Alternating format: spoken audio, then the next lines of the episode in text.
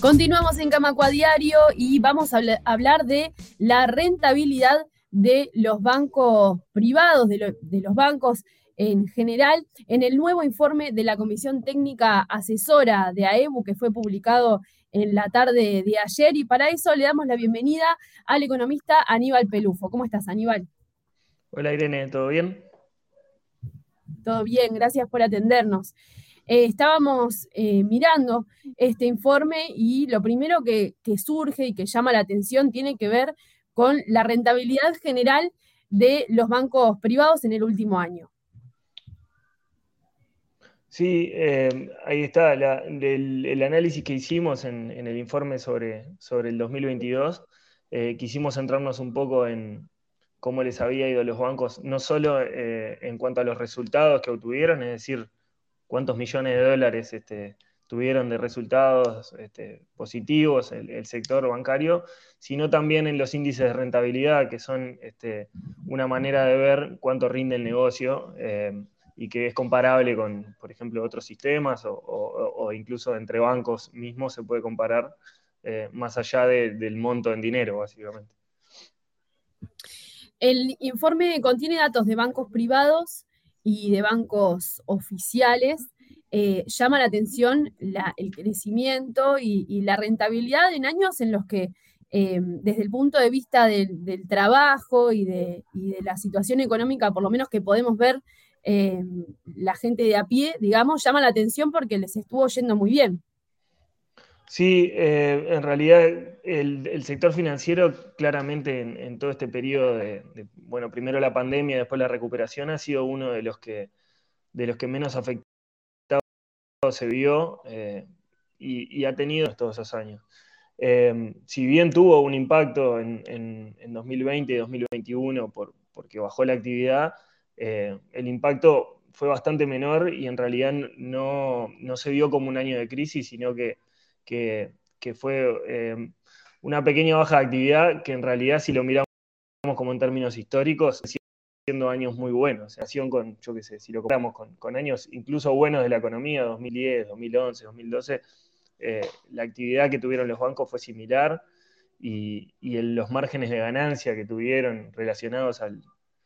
el margen financiero, digamos, o sea, lo que los bancos obtienen por recibir dinero y prestarlo, em, fue, estuvo en niveles este, muy buenos. Incluso, por ejemplo, el año pasado, 2022, eh, el, margen financiero estuvo en, la banca privada, estuvo en niveles récord y, en la banca oficial tuvo algún, año similar antes, pero también son niveles muy altos en, una comparación histórica. Em, entonces, bueno, los resultados reflejan eso, em, reflejan que atravesaron años muy buenos tanto los bancos privados como, como los bancos públicos. Bien, ¿cómo se explica esta, estos años buenos em, en, cuanto al negocio financiero en nuestro país? Y, un poco lo que ustedes cuentan en, este informe también es la comparación con la actividad eh, del negocio en la región y, en otros países. Y bueno, el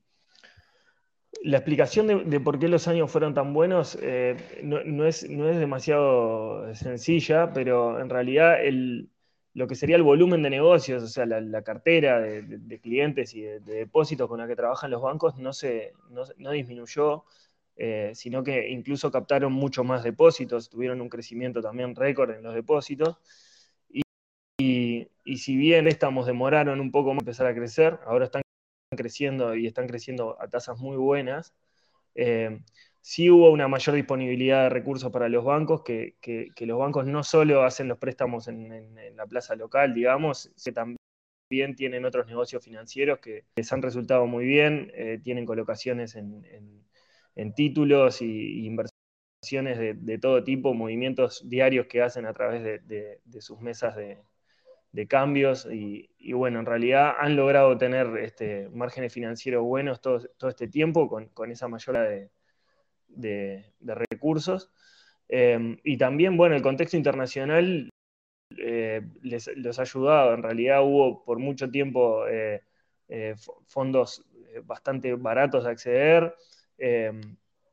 y, se ve que, ese contexto sumado a que también la dinámica exportadora fue muy buena y,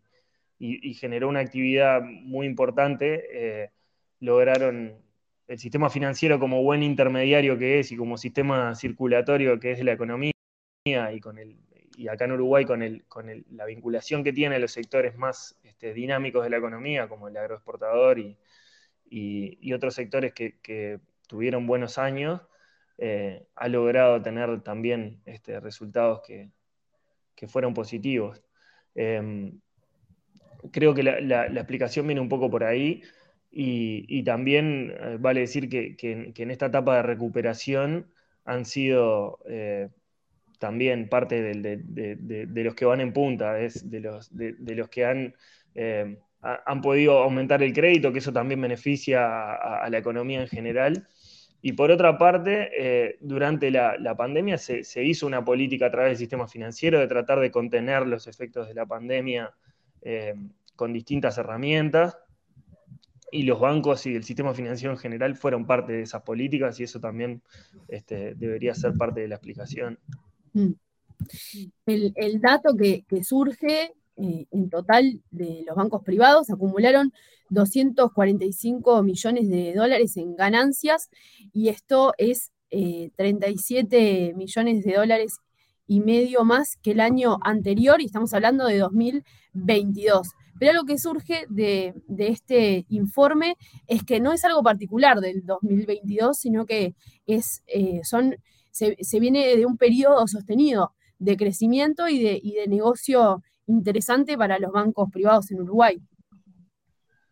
Sí, exactamente. Lo, que veníamos diciendo es, eso que, bueno, que el negocio en realidad no, ha tenido, no, se ha visto golpeado, sino todo lo contrario, que vienen años muy buenos. Y además ese, dato que, comentabas, que bueno, son este, 37 millones y medio más que el año pasado, Incluso si a eso le sacamos la diferencia de cambio, que es como una forma de, ver el resultado eh, sin tener en cuenta el efecto que tiene el, movimiento del dólar sobre, sobre, los activos y los pasivos, que, es como un efecto engañoso, digamos, porque eh, solo por cambiar la cotización del dólar afecta cómo vemos los resultados y en realidad no responde específicamente al, negocio bancario, sino a un tema contable, digamos. Si le sacamos eso, en realidad los bancos ganaron 88 millones y medio más, o sea, tuvieron un año bastante mejor que el año anterior. Eh, y, eso que también se corroboran los bancos públicos en el Brow, que, que si lo miramos con, el, con este efecto del dólar, da que tuvo un año mucho peor, eh, en realidad, si le sacamos ese efecto, tuvo un año eh, mejor en 2022 que en 2021.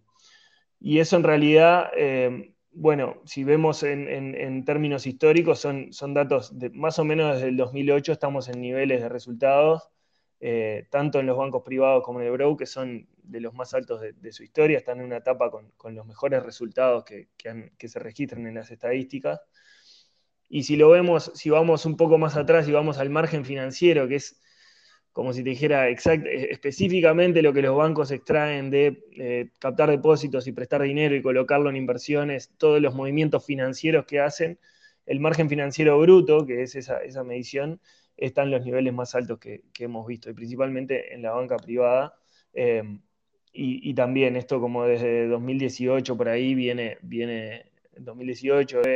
20, 21, pero ahora en el 22 llegó a su nivel más alto desde que, desde que hay registro. Lo cual lleva a estos resultados que son eh, muy buenos en términos históricos y a que también tengan una rentabilidad eh, que, ha aumentado respecto a los últimos, a los últimos años. Bien, hablando justamente de la rentabilidad,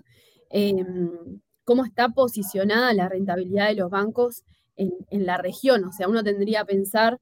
este, capaz que desde el sentido común o desde el desconocimiento, que puede ser más difícil o, más complicado el negocio en, un país como el nuestro. Y, sin embargo, ustedes de alguna manera exponen en este informe eh, cuáles son las, similitudes y las diferencias con países de la región. ¿Qué pasa con la rentabilidad puntualmente de los bancos privados en los últimos años en nuestro país? Bueno, eh, justamente eh, estos resultados que han tenido, que son, positivos en el, último tiempo se han reflejado en que las tasas de rentabilidad hayan aumentado. Eh, la rentabilidad en general se mide por, dos indicadores, el, ROA y el ROE. El ROA es el resultado respecto a los activos, es como una manera de verlo como negocio, digamos, y como respecto, o sea, comparable con el resto de la economía, digamos, y otra forma es el ROE, que es patrimonio. Eh, es decir, es lo que miraría el accionista, cuánto me está rindiendo el capital que yo tengo invertido ahí. Eh, y bueno, en realidad los, datos del de, el ROA cerró más o menos en, el entorno del 1%, 1,5% si le sacamos la diferencia de cambio, y el ROE más en el entorno del 15%. Em, y en realidad, cuando uno ve ese número, ahí eh, es cuando eh, permite comparar con otros países. Porque Uruguay, al ser muy chiquito, eh, sus dimensiones económicas hacen que cualquier resultado en millones de dólares parezca poco dinero. Es decir, cualquier accionista diría, bueno, estos son, este, comparado con Brasil, con Argentina, con, Chile, son, es muy, poco, muy pocas ganancias. Por eso se usan estos indicadores, para ponerlo respecto a algo y que puedan ser este, comparables. Eh, para, este, para este análisis nosotros justamente uno de los mayores problemas es la comparabilidad. Entonces fuimos a buscar indicadores homologados, digamos, eh, que ahí los encontramos en FELABAN, que es una federación este, de, asociaciones de bancos privados de Latinoamérica, y está bueno porque ellos hacen el ejercicio de homologar los indicadores, y ahí es cuando nos encontramos con que en realidad en la región Uruguay está bastante bien ubicado, tanto en el ROE como en el ROA, eh, tiene porcentajes bastante más altos que, la mayoría de los países. Argentina de repente da datos más altos, pero es, con muchas eh, subidas y bajadas, eh, porque justamente reflejando la inestabilidad que tiene, un año da enormes resultados de rentabilidad y otros da malísimos. Em, pero, pero, Uruguay, por ejemplo, en el ROE se encuentra por encima de, la mayoría de los países de la región, de Brasil, de Chile, de Colombia, de México, principalmente estos últimos años, de Paraguay, de Perú, y en el ROA en niveles similares tal vez a Colombia o México, pero por encima de Perú, por encima de Chile, por encima de Paraguay. Em, entonces, en realidad también estas cosas, por ejemplo, en el 2016 o en el 2017 estuvo por debajo de algunos, pero eh, estas cosas varían. Sin embargo, en los últimos años es claro que, Uruguay está bien posicionado en una comparación regional.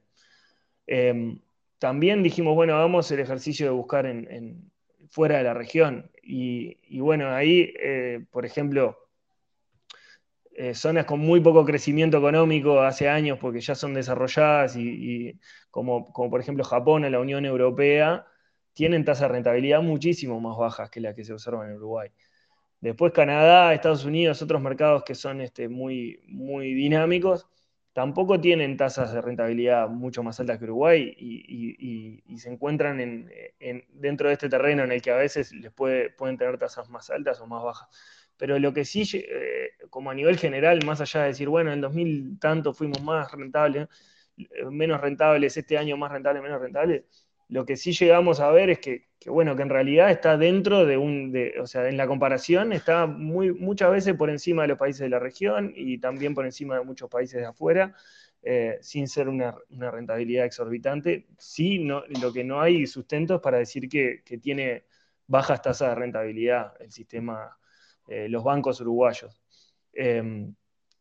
y principalmente, bueno, en estos últimos años, menos que menos. No, no parecería haber evidencia que sostenga que, los bancos uruguayos son de baja rentabilidad, medido por estos indicadores que son los que se usan en todo el mundo. Impresionante estos datos, Aníbal, que, que nos traes y que están, como decíamos, en este informe de la Comisión Técnica Asesora de AEU, disponibles en la página aebu.org.uy. Para finalizar, te quiero preguntar un poco si Em, se visualiza alguna perspectiva, o sea, en lo que va del año, si estos números, o sea, si es un fenómeno que por ahí puede quedarse en 2022, en el último año, o si es algo que este, justamente con esta tendencia que, se marca en el informe se puede llegar a ver este año también. Eh, mira, el, arranque de 2023 parece eh, ser muy bueno. Eh, los datos que hay son, son hasta marzo, o sea, el, primer trimestre eh, ha sido, ha sido este, excelente, tiene, tiene resultados que son, eh, incluso, tanto los bancos privados como, como el tienen resultados que ya en estos tres meses eh, superan la mitad de lo, del año pasado, de lo que habían logrado el año pasado. entonces, bueno, arrancaron muy bien y eso también se refleja en, los datos de los depósitos y los créditos que, han seguido creciendo, eh, principalmente, el crédito, que es como el, indicador que más nos muestra, eh, bueno, es la actividad que le genera ganancias, digamos, a, los bancos. Bueno, los créditos han ido aumentando y también se puede ver un mayor dinamismo eh, incluso en el sector de administradoras de crédito, que es el, como otra pata del sistema financiero, las administradoras este, entonces, en general, el panorama que vemos para este arranque de 2023 eh, es que es bastante auspicioso. O sea, parecería que, están arrancando, eh, han arrancado un muy buen año, tanto los bancos privados como, como las administradoras y el Brow también. Aníbal Pelufo, economista de la Comisión Técnica Asesora, la CTA de AEBU, te agradecemos un montón estos minutos en Radio Camacua y le recordamos a a los oyentes justamente que está disponible este informe en la página de AEU. Muchas gracias a ustedes. Camacua Diario, un resumen informativo para terminar el día.